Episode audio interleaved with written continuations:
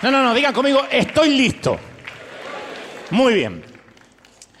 Hace mucho tiempo atrás, un forastero decidió dar unas vueltas por un pueblo, por el cementerio del pueblo en el cual se hospedaba.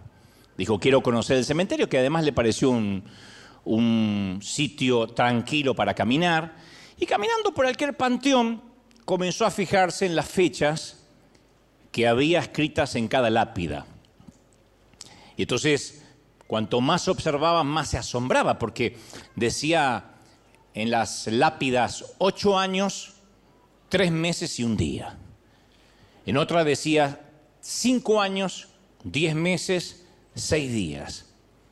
O sea, más allá que las eh, lápidas mostraban fechas eh, o de edades pequeñas, incluso le sorprendió que algunas anotaban las horas, los minutos de vida del difunto.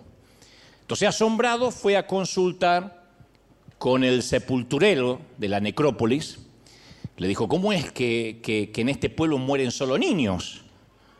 He recorrido todas, si acaso todas las lápidas y todos son niños.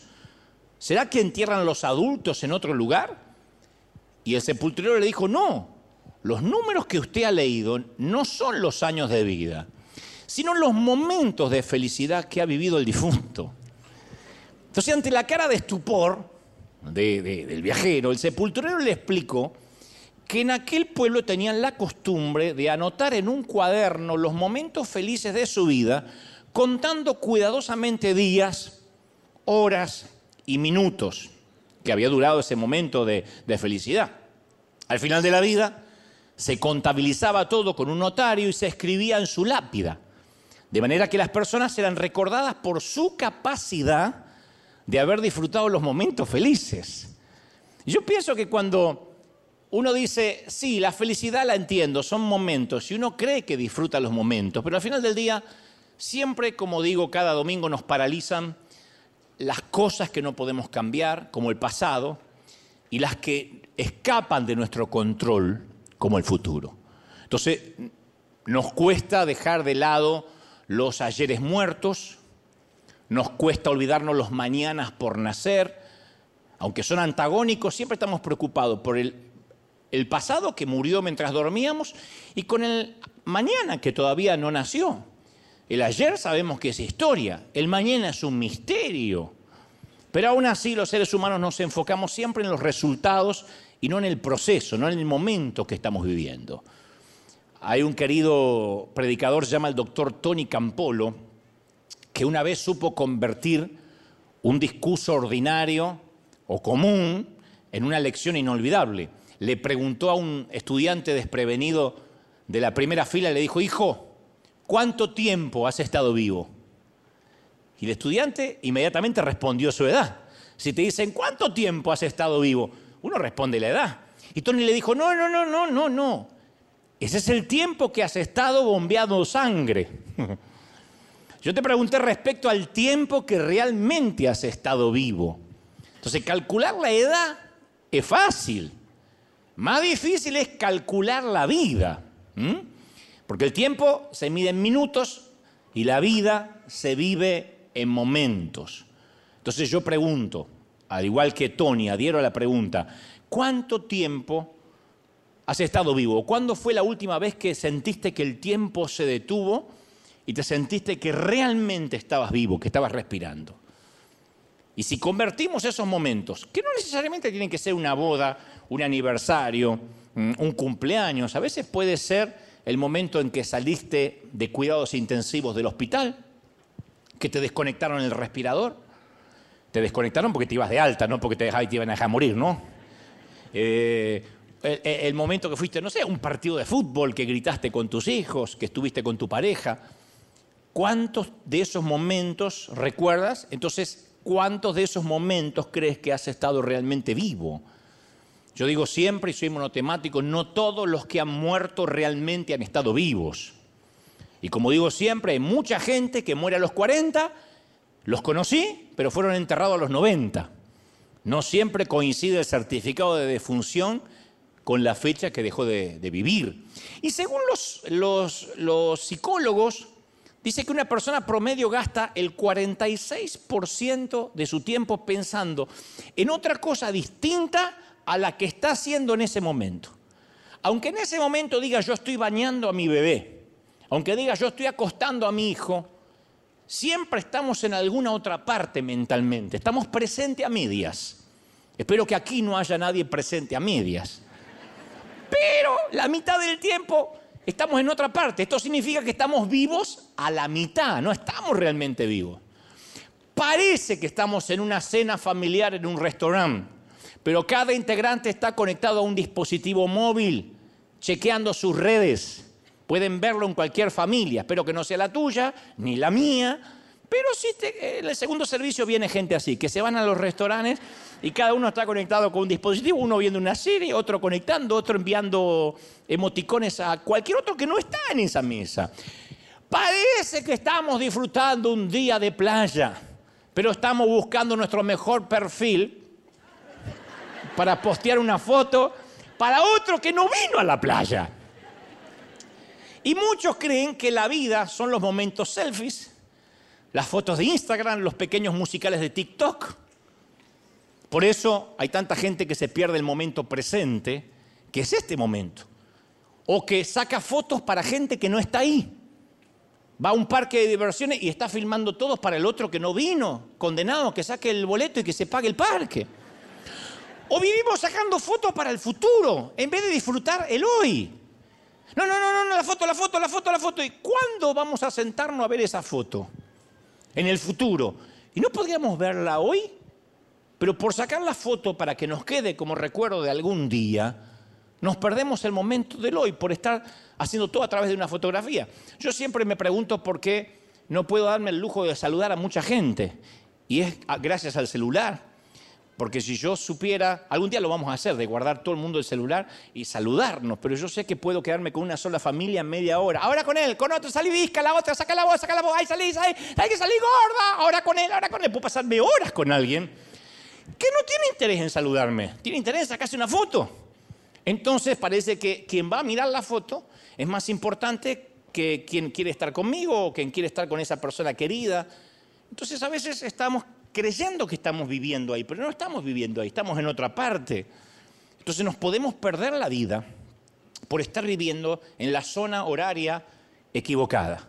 Estamos tan pendientes del pasado y tan ansiosos del futuro que nos perdemos el presente. Y un día nos miramos al espejo y nos preguntamos a dónde, a dónde se nos fue la vida o cómo se nos fue la vida. Yo leía que luego del famoso naufragio del Titanic, los ingenieros marítimos diseñaron los transatlánticos a prueba de inundaciones. En el caso de, una colisión contra un iceberg, como ocurrió con el famoso buque. Entonces, con tan solo ahora apretar un botón, que lo hace el capitán, todo el barco se va cerrando por compartimentos. Todo el barco se va cerrando. El agua queda en uno de los compartimentos estancos y no inunda el resto del galón. Eso es una metáfora de cómo vivir un día a la vez, que se va cerrando y no pasa el agua a otro lado. Si querés atender el teléfono después sigo, ¿eh? Entonces, debe ser un llamado del Pentágono o algo por el estilo. Entonces, presionar, presionar un botón y escuchar en cada área de la vida las puertas de hierro, encerrando el pasado, los ayeres muertos. Presionar otro botón y, y encerrar con una cortina de metal el futuro. Se cerró. Entonces eso es maravilloso, los mañanas por nacer. Que la vida se divida por compartimentos. Sepultar los ayeres muertos. A veces es muy difícil, lo hemos hablado muchas veces, sepultar los ayeres muertos a veces termina siendo tan duro como arrojar un puñado de tierra sobre el ataúd o besar una frente fría de alguien a quien amamos. Y la única manera de estar completa y absolutamente vivos es estar totalmente presentes. Y la única forma de estar presente en la vida es hacer compartimentos de un día, a salvo por 24 horas. Si ahora mismo estás pensando qué vas a hacer mañana lunes, ese pensamiento te roba las energías de hoy, no te permite que estés acá, te vampiriza, te drena E igual nadie resolvió nada por preocuparse. La preocupación, como digo siempre, no escribe cheques. La preocupación no salva a nadie del hambre. Nadie dice, qué bueno que me preocupé y porque me preocupé se me pagaron todas las deudas. No pasa eso. Entonces siempre te roba las energías del hoy. Una vez te conté la historia del hombre que explotaba una pequeña granja. Esto está en el mensaje que se llama Un día a la vez. Un hombre que explotaba una pequeña granja, vino alguien, todos los días venía alguien y compraba galones de leche, eh, otros productos orgánicos de su finca, eh, venía otro y pedía huevos y otros maíz. Y al final del día siempre venía una señora retrasada, esas que dice, ay, me olvidé de comprar y a las 7 de la tarde caía en la finca y quería dos docenas de huevos, pero el granjero simplemente le contestó, se me terminaron por hoy, vuelva mañana que tendré más. Porque así es como sucede en una granja.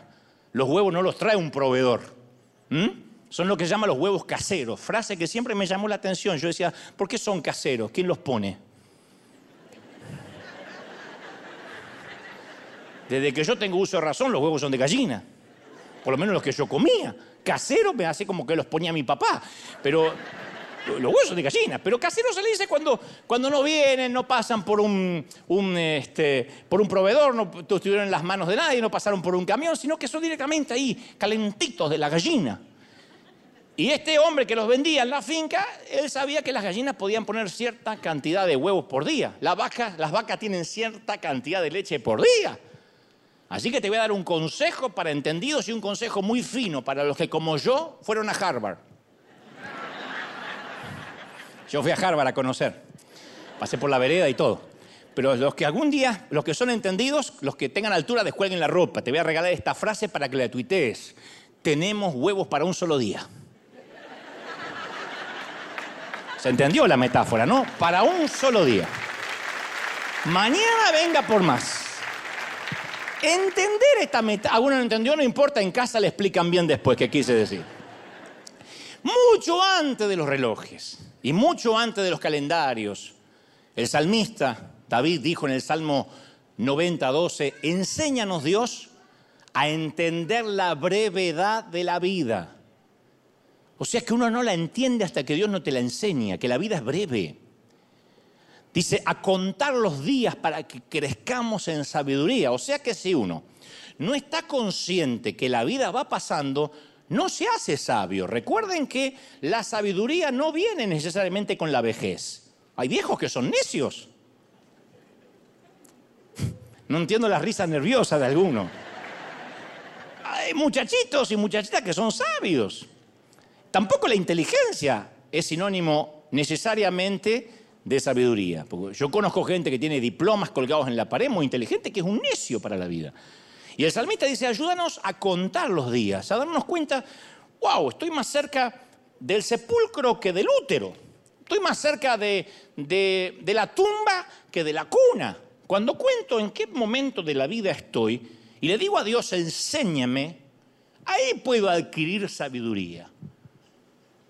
El salmista dijo, enséñame a contar los días. ¿Qué significa contar los días? Es vivir como si cada día fuese el último día de nuestra vida. Como dijo alguien por ahí, si supieras que hoy por la noche vas a morir, ¿harías lo que vas a hacer hoy? Si eso te lo preguntas varios días y todo lo que vas a hacer hoy no es lo que harías si fuese tu último día, entonces es hora de hacer cambios. Pero siempre pensamos que vamos a ser eternos y posponemos lo importante en el altar de lo urgente. Cuando yo hacía el, programa de CNN el año pasado, me tocó entrevistar a un deportista, un futbolista veterano, que me dio una clave. Él me dijo, mi vida siempre la dividí en 24 horas. Él me respondió esto cuando le dije si creía saber cuál era el secreto de su éxito. Él dijo, mi vida siempre la dividí en 24 horas. La regla de las 24 horas me salvó la vida. Lo cual yo le repregunté y le digo, ¿cómo es? Y me dice, bueno, ganar o perdiera, ganar la Champions, o fuera un fiasco el partido, yo me daba a mí mismo me abría una ventana de 24 horas para celebrar la victoria o lamentar la derrota. Nunca me permití que la tristeza de un partido perdido o un campeonato perdido me durara más de 24 horas. Y tampoco me permití una celebración que durara más de 24 horas.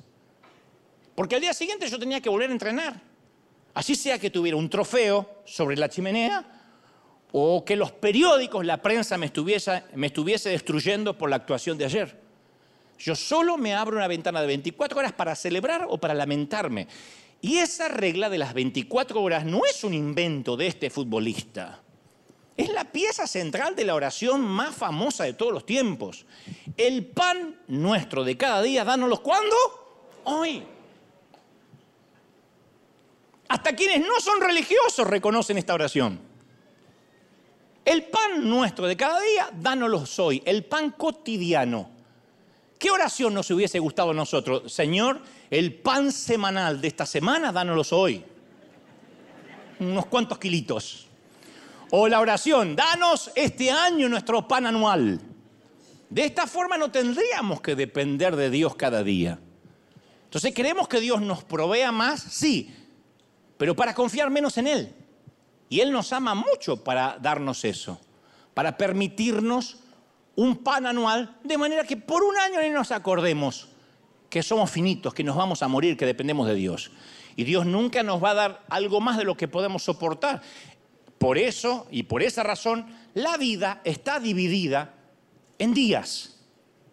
Dividió la vida en días porque no podríamos soportar la vida si no tuviéramos un descanso, si no pudiéramos pasar por la noche. No sé cuántos recuerdan la fecha de vencimiento del maná, aquella comida que alimentó a Israel en el desierto, en el Éxodo. ¿Cuánto duraba? Un día. ¿Qué tiempo límite dijo Jesús que hay para el enojo? la puesta del sol. Que no se ponga el sol sobre tu enojo, no te vayas a la cama enojado con alguien. ¿Cuántas veces se renuevan las misericordias de Dios? ¿Cada cuánto? Cada mañana, cada día. ¿Con qué frecuencia Jesús se encomendó llevar su cruz? Diariamente. Tome su cruz cada día. No dijo, ya te la tomaste hace tres años, seguirá llevando. Cada día. ¿Qué, cuánto, ¿Cada cuánto debemos gozarnos y alegrarnos? ¿O cuándo es que debemos hacerlo? Hoy. Este es el día que ha hecho el Señor. La regla de las 24 horas está por todas partes. Durante sus mensajes, un querido amigo llama Matthew Barnett, suele hacer una pregunta que está aquí en Los Ángeles, y lo conocimos en su momento cuando, cuando íbamos a rentar su edificio, y, y él hace una pregunta que tiene muchísimo, muchísimo que ver con esto mismo. Matthew es fundador del Dream Center, del Centro de los Sueños, donde es una fundación que ha ayudado a miles a salir del alcoholismo, a salir de otras adicciones. Y sin importar qué hábitos la gente tenga que romper, Matthew les hace siempre la misma pregunta. ¿Tú crees que puedes hacer esto por un día? Él dice que es la clave para que los adictos o los que están atados a algo no pierdan la esperanza. Él siempre les pregunta, ¿tú crees que puedes estar limpio por un día. Te vamos a ayudar a que estés limpio por un día. No, pero que yo quiero dejar de beber para siempre. No, lo que podemos hacer es ayudarte por un día. Él solo les promete un día de ayuda. Porque él dice, ¿por qué muchos problemas continúan sin solución? ¿Por qué tantos hábitos continúan sin cambiarse? ¿Por qué tantas metas continúan sin alcanzarse? Porque nueve de cada diez veces estamos tan sobrepasados por el tamaño del problema, por el hábito o por la meta tan grande, que nos rendimos antes de empezar. Pero no hay uno que no diga que no puede hacerlo por un día, por un día. Porque podemos hacer cualquier cosa por un día, hasta besar la suegra por un día. No todo el día seguido porque sería inhumano, pero un beso. Yo te pregunto, ¿crees que podrías hacer este ejercicio o este sacrificio por una semana? Eh, probablemente. Un mes, ah, tal vez. Un año, no estoy seguro. Entonces, cuando el tiempo se hace más largo, aumentan también las dificultades.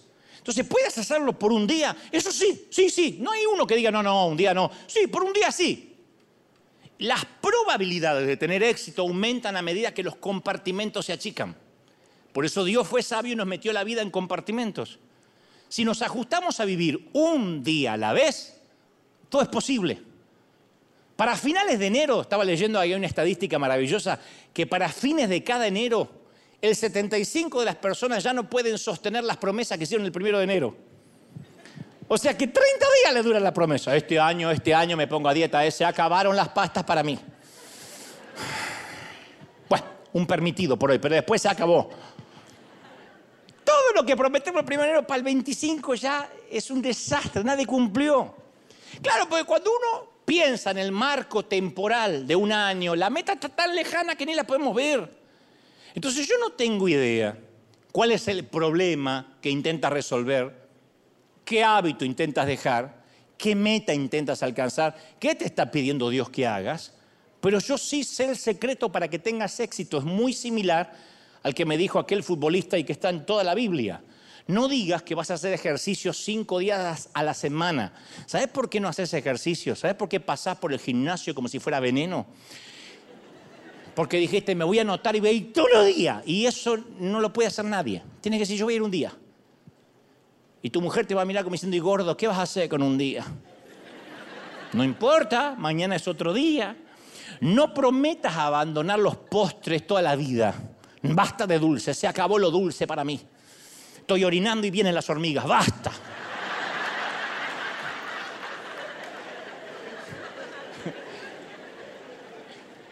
Un día. No digas, voy a orar y leer la Biblia todo un año, voy a leer la Biblia todo un año. Hoy, voy a leer hoy, hoy un poquito. Un día a la vez. Es el poder de las 24 horas. Un día, lo que sea. ¿No fue eso lo que dijo el antiguo salmista? Este es el día. No dijo esta es la semana, este es el año, este es el día que hizo el Señor. Nos gozaremos y nos alegraremos. ¿En qué? En Él, en el día. Mira, te voy a contar algo que a mí me voló la cabeza. En 1979, no sé qué estaban haciendo en ese momento o se habían nacido la mayoría de las damas. La profesora de Harvard, esta sí, de Harvard de verdad, Ellen Langer, llevó a cabo un experimento atípico al que llamó contrarreloj. Y la hipótesis del ángel, de esta científica, era, estaba basada en una corazonada, en algo que sentía acerca del poder que tiene la mente, que Dios nos dio. Dijo, si mentalmente lográramos retroceder en el tiempo, ¿no lograríamos también retroceder el tiempo en el físico? Si pensáramos que el tiempo fue para atrás, el físico somatizaría, o sea, nos mostraría de que también se siente joven. Porque, a ver, me está mirando como diciendo, ¿eh? déjeme avanzar. Cronológicamente, todos envejecemos al mismo ritmo, te guste o no. Cada día que pasa, nos hacemos un día más viejos. Hoy estamos un día más viejos que ayer. Lamento darte la noticia. No hay Botox que detenga eso, no hay faja que ate a Willy. un día. Pero mentalmente todos envejecemos a ritmos distintos. Hay gente que cronológicamente tiene cierta edad, ¿correcto? Pero parece mucho más. ¿Por qué? Por el modo que luce, por el modo que actúa y fundamentalmente por la forma en que piensa. Hay gente de 30 años vieja. Ay, qué palabra fuerte. Vieja. 30 años, ay no, ya no estoy para esto, ya tengo 30. Te da ganas de decir, Señor, llévatelo, porque en serio, gasta oxígeno. ¿Para qué va a vivir?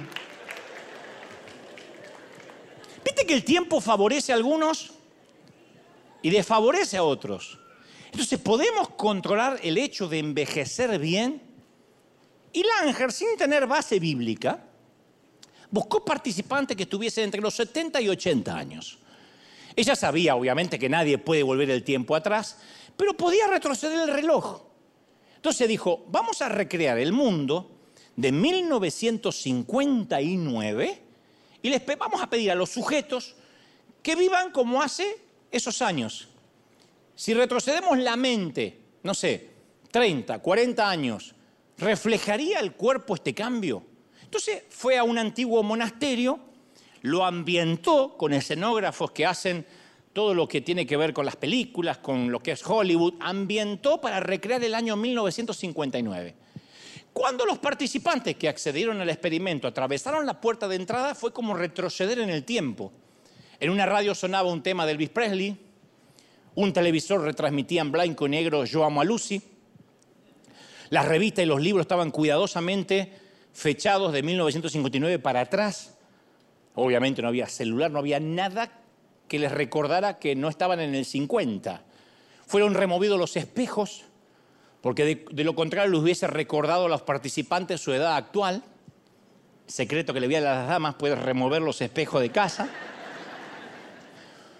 Y se les dio una regla al grupo. Estaba prohibido hablar de cualquier cosa que hubiera ocurrido después de 1959. O sea que hablar en tiempo pasado era inaceptable. Todo tenía que ser experimentado en tiempo presente, de manera que pareciera que estuviera sucediendo en tiempo real. Entonces aquello era verdaderamente un túnel del tiempo.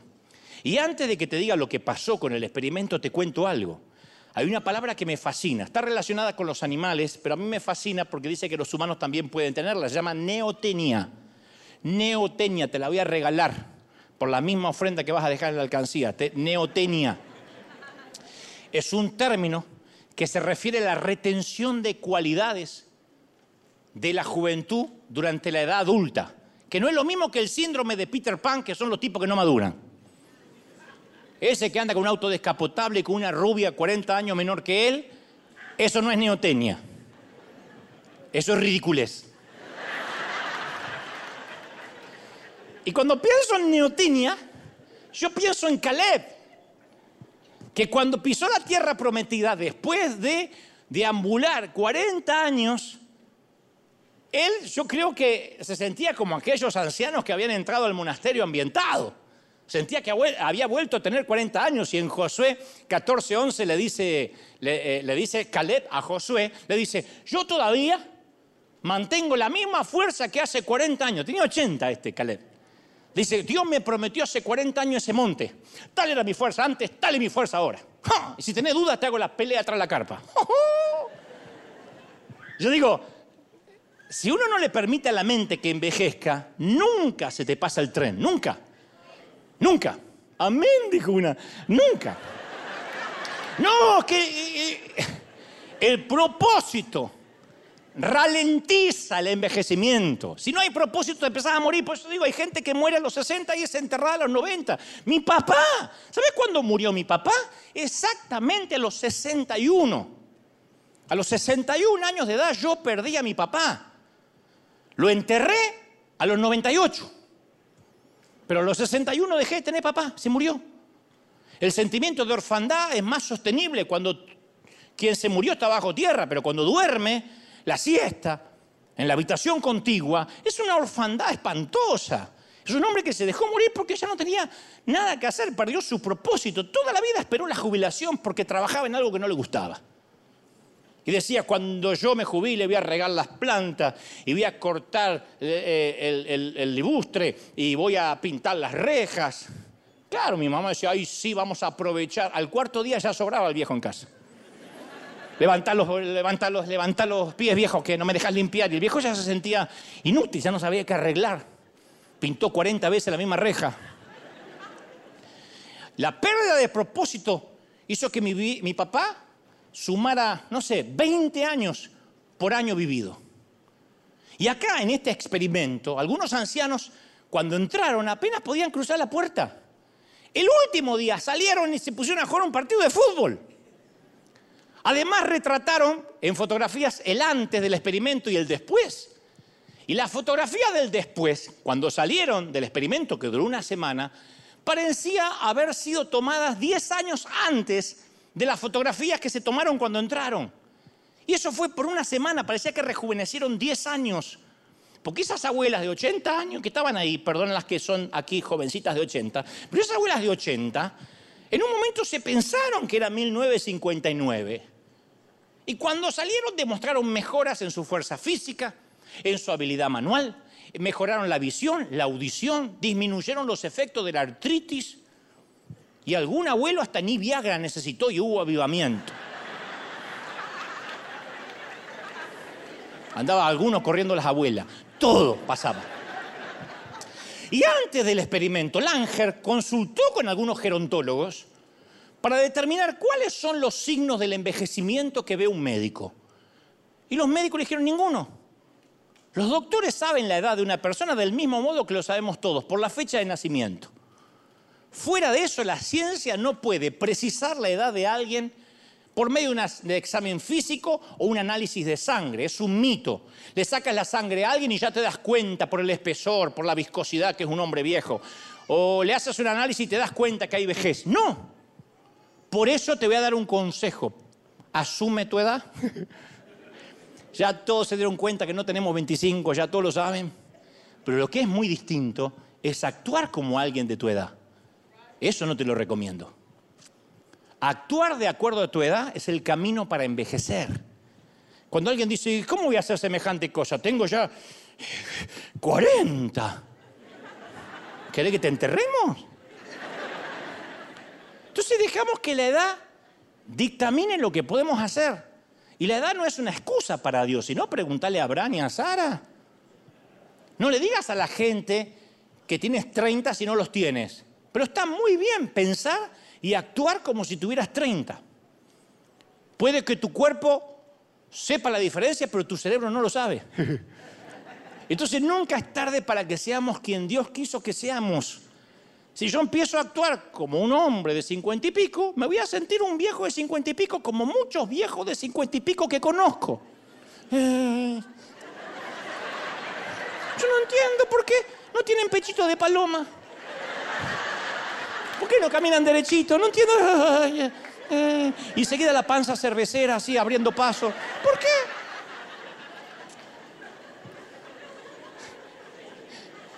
Yo, yo he decidido, sí, porque todo lo que había acá va pasando para adelante, es una cosa...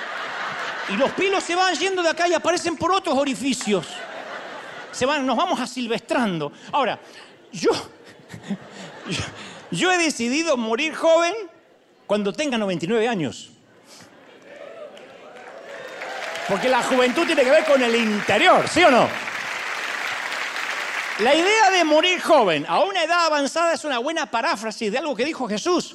A menos que ustedes cambien y se vuelvan como niños, no entrarán al reino de los cielos. Entonces volverse como Cristo es hacerse como un chiquito. Afrontar la vida con la humildad de un niño. ¿Qué chiquito se levanta a la mañana, tiene cinco años y dice, papá, ¿a cuánto cotizó el Merval hoy? Poneme ese nene que quiero ver si bajó la bolsa el Don Jones. Tiene cinco años. El asombro de un niño, la juventud, la fe de un niño. Entonces uno tiene que permanecer en contacto con ese niño interior sin importar cuánto hayamos crecido. Los que tardamos en envejecer mentalmente es porque somos niños que sobrevivimos. ¿Mm? No nos olvidamos de quienes fuimos. Pero hoy en día envejecer es como algo que hay que evitar a toda costa inclusive con cualquier costo, cirugía, lo que sea, para tratar de no envejecer. Yo siempre aclaro, ¿cuándo vimos una actriz de Hollywood operada y dijimos, ah, mira Meg Ryan, ¿cómo hizo para quedarse con 25? No, Meg Ryan es una vieja operada. Alguien se rió muy nerviosa porque dijo, ¿en qué tira el dinero? Pero es así. No vemos a alguien hinchado así a los 60 y decimos, ¡ay, qué joven que está! Yo, he tenido gente así que se le escapa la, Toma agua y se le escapa por las comisuras, ya no puede cerrar más. Y lo que te dicen, no sabes lo triste que estoy. Son las tortugas ninja. Es una, una cosa. Pero envejecer tiene mucho menos que ver con nuestra apariencia y mucho que ver con nuestra actitud. Por eso el Señor dijo, tiene que ser como niños. Entonces no podemos decir, no, es que los 40 son, los 40 son los nuevos 30, los 50 son los nuevos 40, los 60 son los nuevos 50 de ahora. No, 40 son 40, 50 son 50, 60 son 60. Caramba, que nos hemos ganado esta edad. La vejez no es decadencia, la vejez es crecimiento. Es más, es entender que nos vamos a morir y eso nos hace vivir plenamente un día a la vez es comprender que ya no somos los mismos del ayer, los mismos torpes de ayer, tampoco los mismos que vamos a ser mañana. Somos seres en desarrollo, estamos creciendo.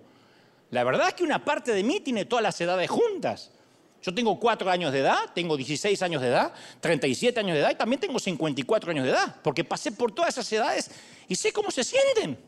Entonces puedo hablarle al adolescente, al muchacho, al niño, porque yo sé lo que se siente a esa edad. Me deleito con, como un niño cuando es apropiado, Me deleito como un viejo sabio cuando es apropiado ser un viejo sabio. Llevo, llevo todas las edades hasta llegar a la mía. Somos todas las edades hasta llegar a la que tenemos. Entonces uno tiene que adueñarse de las edades o las edades se adueñan de uno y nos dicen qué hacer y qué no hacer. No, ¿cómo me voy a poner a bailar? Parezco una vieja loca. Por ahí ya pareces una vieja loca sin bailar.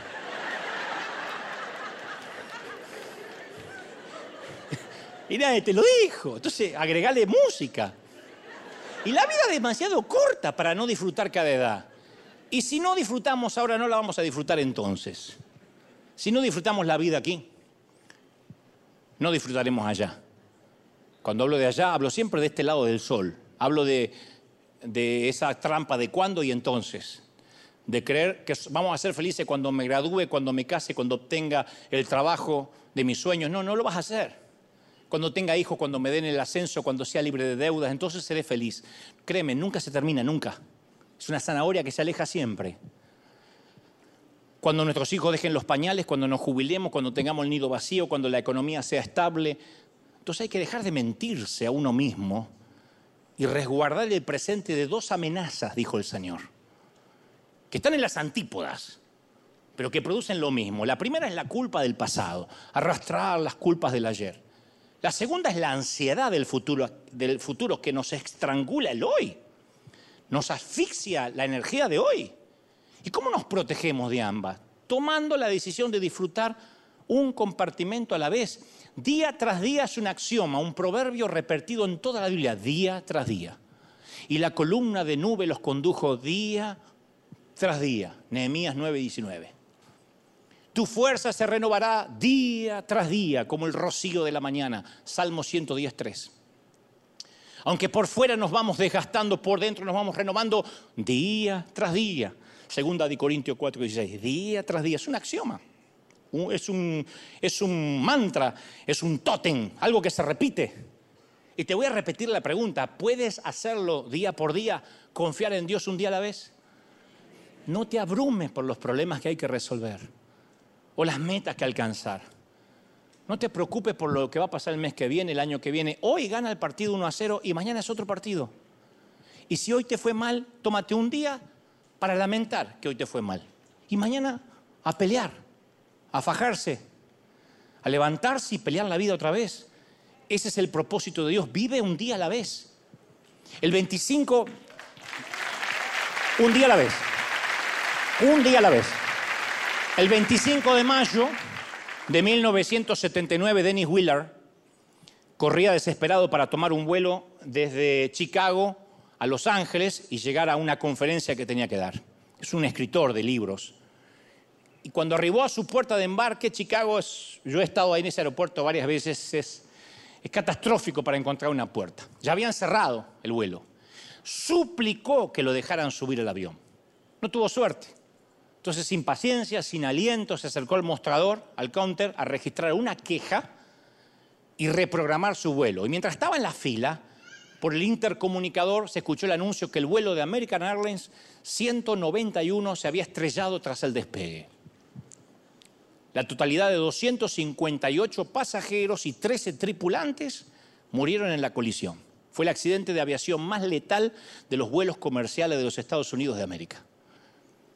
Y aquella experiencia cercana a la muerte tuvo un impacto transformador en la vida de Dennis.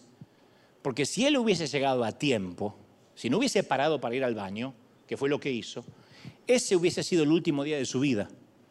De más está decir que no presentó la queja. De más está decir que nunca devolvió el boarding pass de su boleto del 191. Se lo llevó consigo, hizo un cuadro y lo puso en la oficina.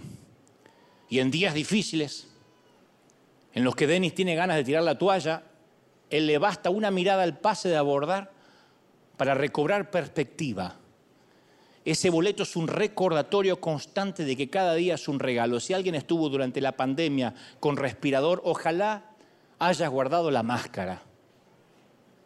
Ojalá la tengas en alguna parte, cerquita, que la puedas ver, que te recuerde que en un momento se te cierra el grifo del oxígeno y te vas a ver cómo crecen las papas de abajo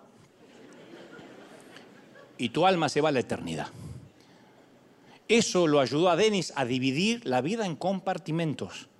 Ese boleto es lo que yo llamo un símbolo de la vida, una insignia del pasado que le da significado al presente y una brújula para el futuro. ¿Cuáles son los símbolos de tu pasado, alegres o dolorosos, que hacen que cada día tenga significado?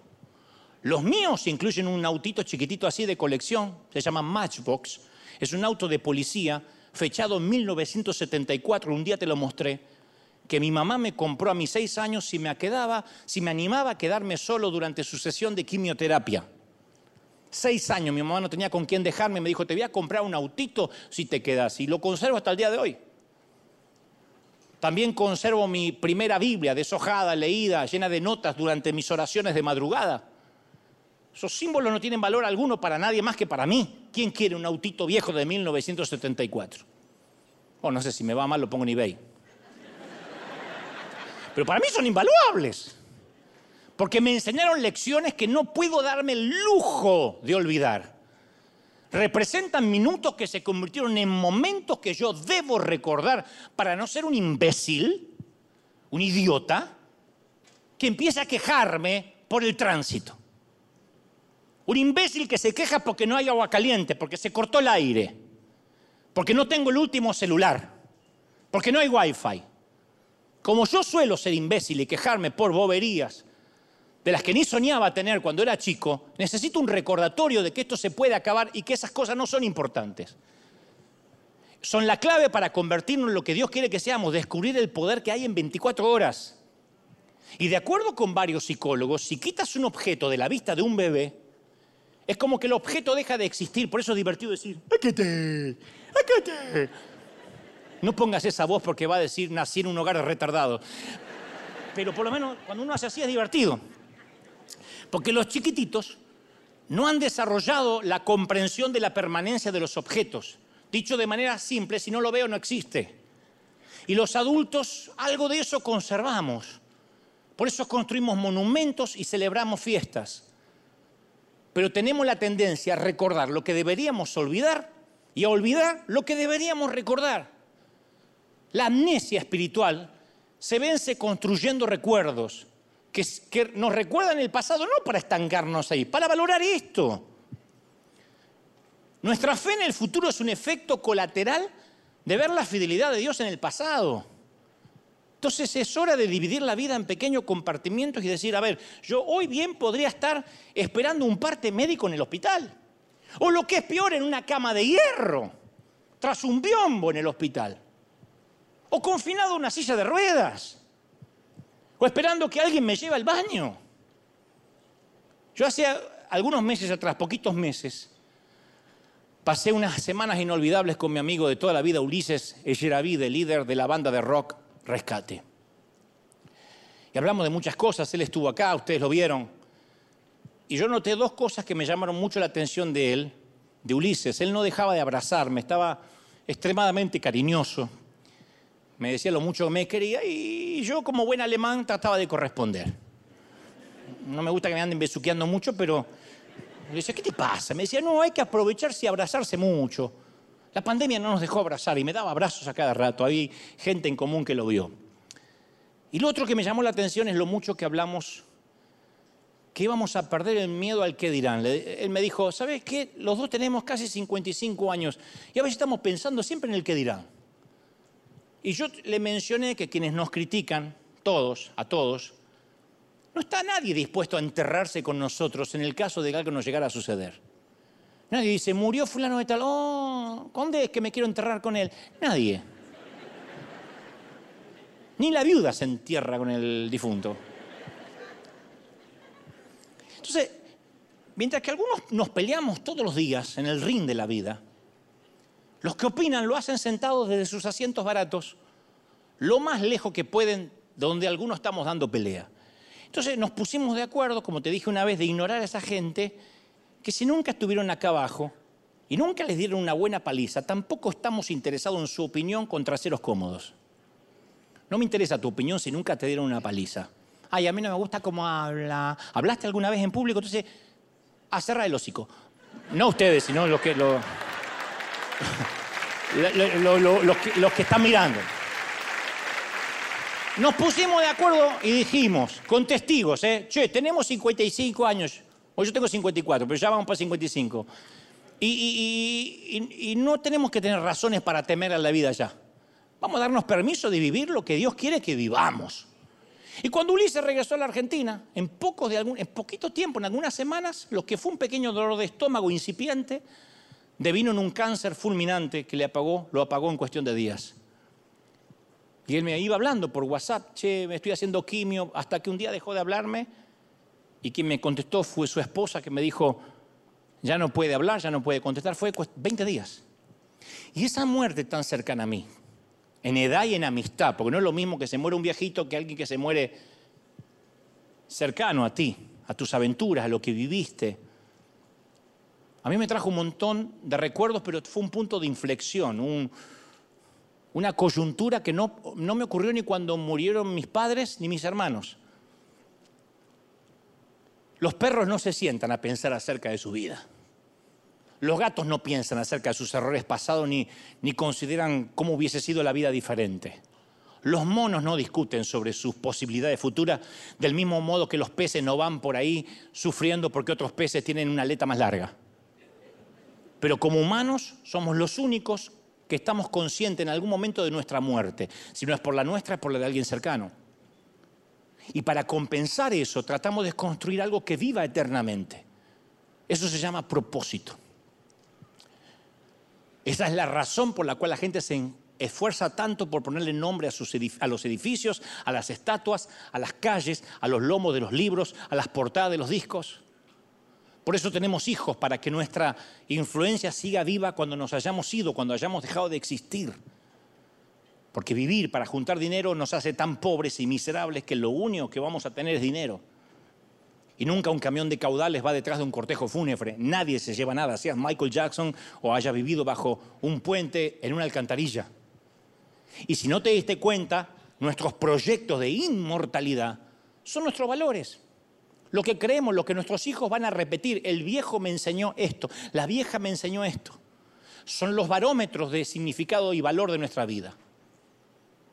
Mark Twain dijo, el temor a la muerte deriva del temor al vivir, del temor a la vida.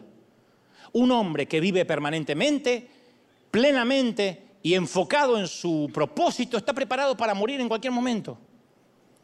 Y mientras a mucha gente se le va la vida intentando ganar un dólar más o un like más en sus redes, la muerte nos va a enfrentar a todos con una sola pregunta. Recién le decía a un amigo, nadie muere ateo bajo fuego.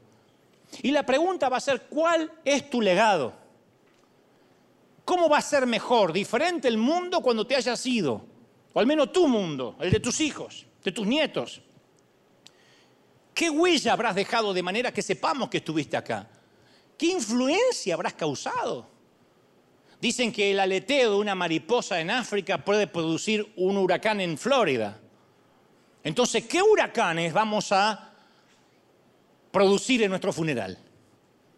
Es la única pregunta importante de la vida. Y aún así evitamos pensar en ella, incluso los cristianos. Y cuando evitamos pensar en la muerte, dejamos que las boberías triviales y las nimiedades pueriles tomen como rehenes a nuestros cerebros y asuman el control de nuestra vida. La mayoría de las cosas que nos preocupamos en un día son boberías, babosadas. Y si no reconocemos que vamos camino a la muerte, lo superficial va a parecer importante y lo importante va a parecer superficial. Va a ser un cambio de valores, un cambio de precios en la vida. La sociedad está sufriendo un cambio de valores. La sociedad se pelea si hay que meter el lenguaje inclusivo, cómo tenemos que hablar para no herir susceptibilidades de nadie, si tenemos que agregar un tercer baño para los que no saben cómo se levantaron hoy. ¿De verdad? Esas son las cosas profundas que le vamos a dejar al mundo. No, no, la muerte es lo único que podemos saber con certeza de este lado del sol. Y debe ser el parámetro para medir nuestros valores y para acomodarnos los patitos de qué es lo importante en la vida. Esa es la raíz de la felicidad. Que nos importe algo más que nosotros mismos. Ese es el sentimiento que hace que la gente busque a Dios. Porque hay gente famosa, millonaria, que vive en Beverly Hills y que necesita a Dios como el que vive en un caserío o en una villa de emergencia. ¿Por qué? Porque en un momento siente que la vida es más grande que mirarse el ombligo. Y sentirse con derecho a algo nos arrebata eso. El sentirse con derecho a todo, yo me lo merezco, succiona la atención hacia nosotros. Y causa que pensemos que somos el centro del universo, el tapón del océano, que somos los únicos que sufrimos injusticia. Sentir que la vida se trata de uno es seductor, pero es veneno para el alma. Y la cultura de hoy confunde tener seguidores con tener éxito. Pero no somos grandiosos por la cantidad de seguidores, ni por los libros o los discos o las películas grabadas. No somos grandiosos porque lanzamos una aplicación para el iPhone, terminamos la universidad antes o nos compramos un Tesla. Esas cosas no definen la grandeza. Somos grandiosos cuando ante la muerte inminente elegimos a qué le vamos a dar importancia y a qué no. Esto le voy a dar importancia y lo otro me importa un reverendo cuerno. Cuando tomamos esa decisión, entonces la vida empieza a ser plena. Eso es vivir un día a la vez. Ay, están hablando mal de mí, que, la vieja chusma con escoba doblada hable lo que se le antoje. De verdad, tu vida es más importante y más grandiosa que eso. Y esta simple elección de nuestros propios valores en la vida nos convierte en alguien grandioso, gente. Aunque estés durmiendo en una alcantarilla, lo grandioso no va por la casa en donde vivas, ni la ropa que vistas, ni el auto que conduzcas. Todos vamos a morir y va a ser porque fuimos lo suficiente afortunados como para haber vivido. La partida de Ulises a mí me dejó una lección profunda y primaria. La lección primaria es esta, no hay nada que tenerle miedo, nada, nunca. No hay que temer. Si le temes a Dios, no le tendrás miedo a nada más. Y la lección profunda que me recordó es mi propia finitud, mi mortalidad. Nunca había aceptado la muerte, ni con la muerte de mis padres ni de mis hermanos, hasta Ulises. Y esa comprensión de mi propia fragilidad, de mi finitud, me ha hecho las cosas mucho más fáciles desde hace unos meses. Decidí que voy a asumir la responsabilidad de mis propios problemas, aceptar mis fracasos, los rechazos, y todo ha sido más ligero desde la conciencia en que me voy a ir. Porque yo siempre pensé, como decía hace un ratito, sí, me voy a ir a los 99, pero mi amigo se fue a los 55, así que el año que viene podría irme si así Dios lo quisiera. ¿Qué creen que me hizo? ¿Temerle a la muerte? No, me hizo sentir más vivo que nunca.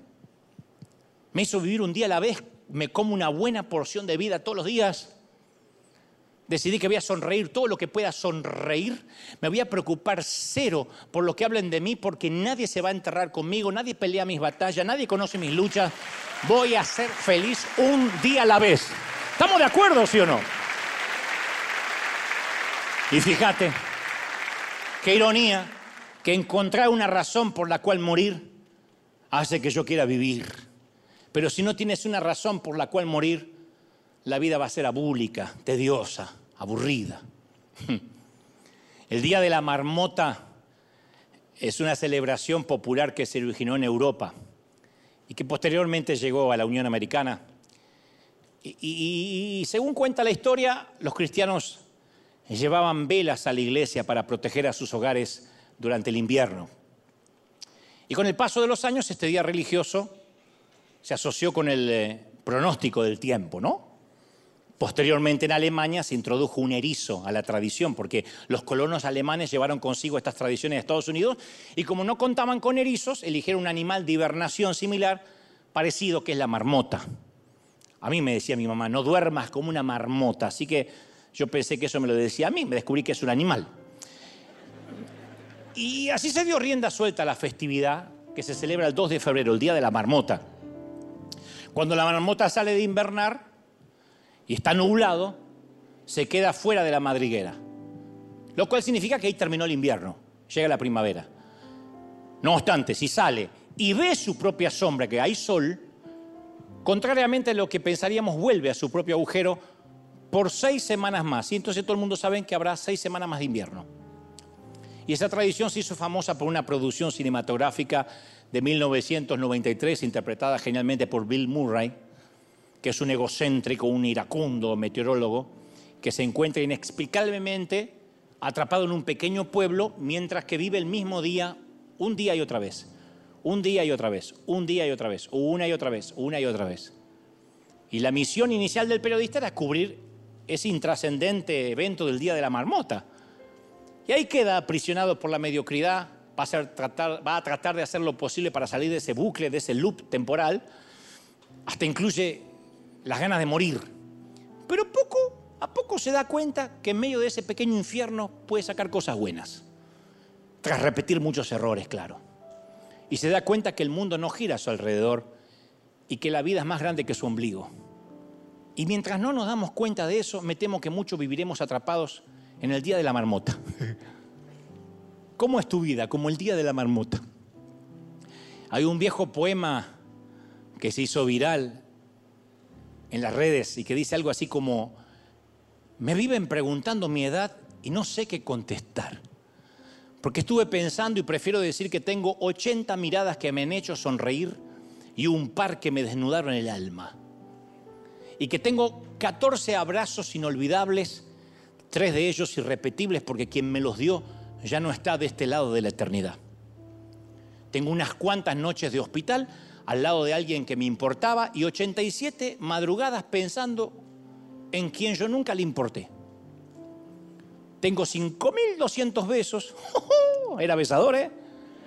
Pero solo me acuerdo de unos seis. Cuatro veranos que fueron eternos, algunos otoños melancólicos muy lluviosos y un invierno demasiado triste. Tengo 75 noches sin dormir y algunas lágrimas gastadas en cosas y en gente que no importaba. Tengo cuatro lágrimas muy amargas invertidas en alguien que tampoco las merecía. Diez carcajadas de esas que te hacen doler la panza, que te falta el aire. 205 sonrisas solo por compromiso. Nueve deseos de la infancia que nunca cumplí. Tres consejos que me dieron cuando era chiquito que entendía la edad adulta. Dos camas en las cuales me acosté sin querer estar y una en la que hubiese matado por despertar. Cinco errores que volvería a cometer, dos de los que me arrepiento miles de escenas, pero pocas como aquellas tres que duraron hasta el amanecer. Un concierto de un artista especial para dos, en donde compré un recuerdo, pero creo que quedó en el olvido. 150 películas que marcaron mi vida y no puedo contabilizar las canciones. 20 tardes mirando pasar la vida en una plaza. Cinco adiós en donde dos de ellos no me quise despedir nunca. Tantas cosas que nunca dije y tantas cosas que dije sin sentir y que mejor me hubiese callado.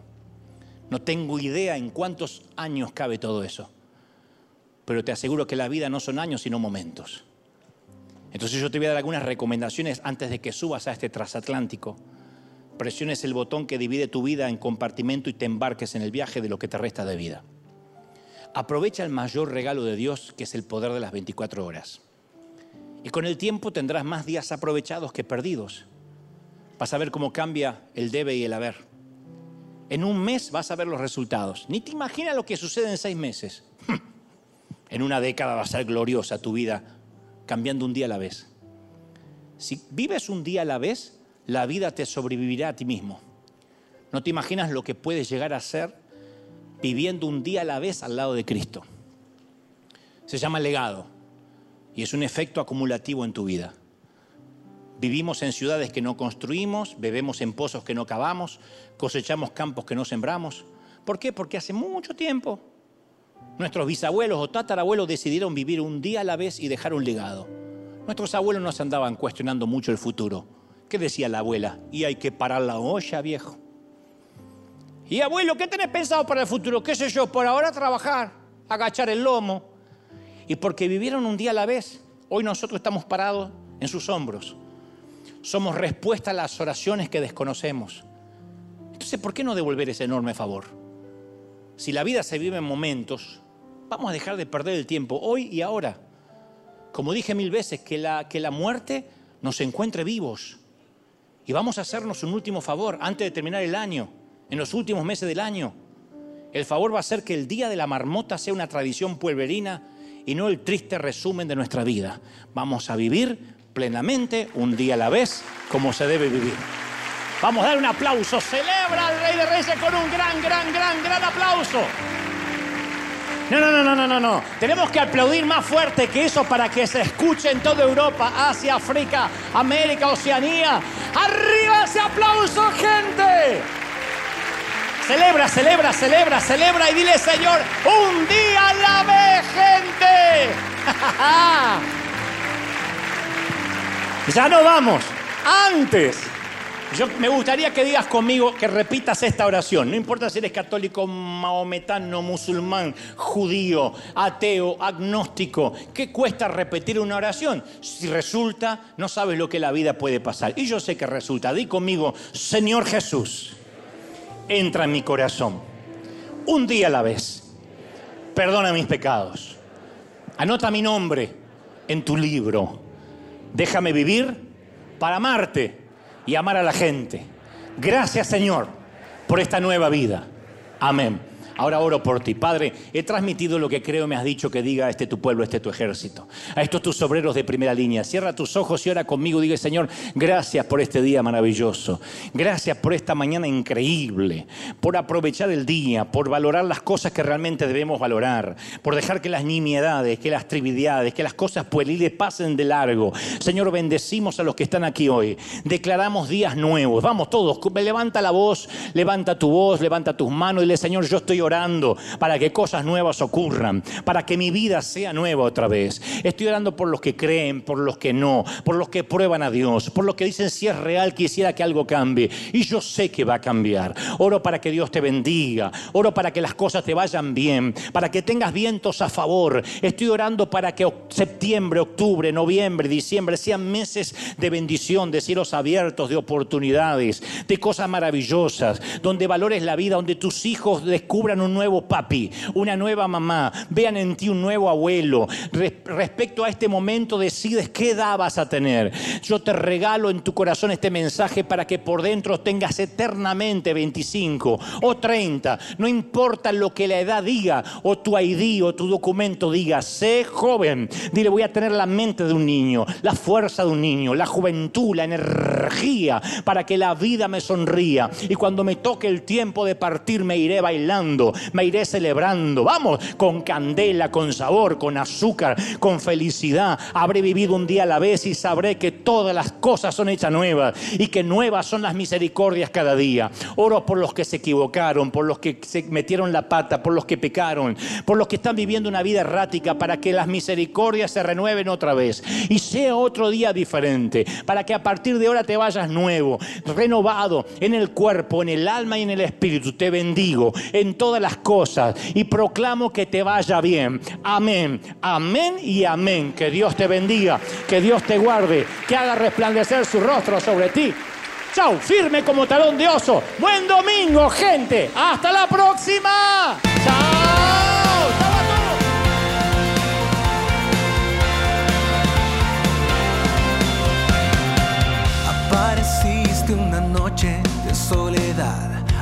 Abandonado y perdido te reconocí. Tu voz diciéndome no temas, yo estoy aquí.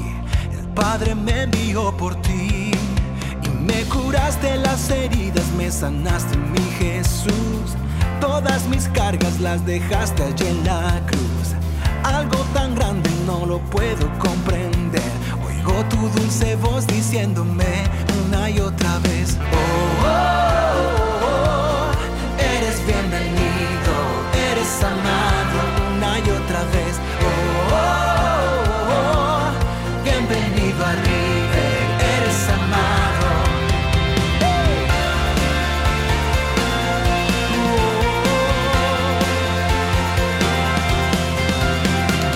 Apareciste en una noche de soledad, abandonado y perdido te reconocí. Tu voz diciéndome no. El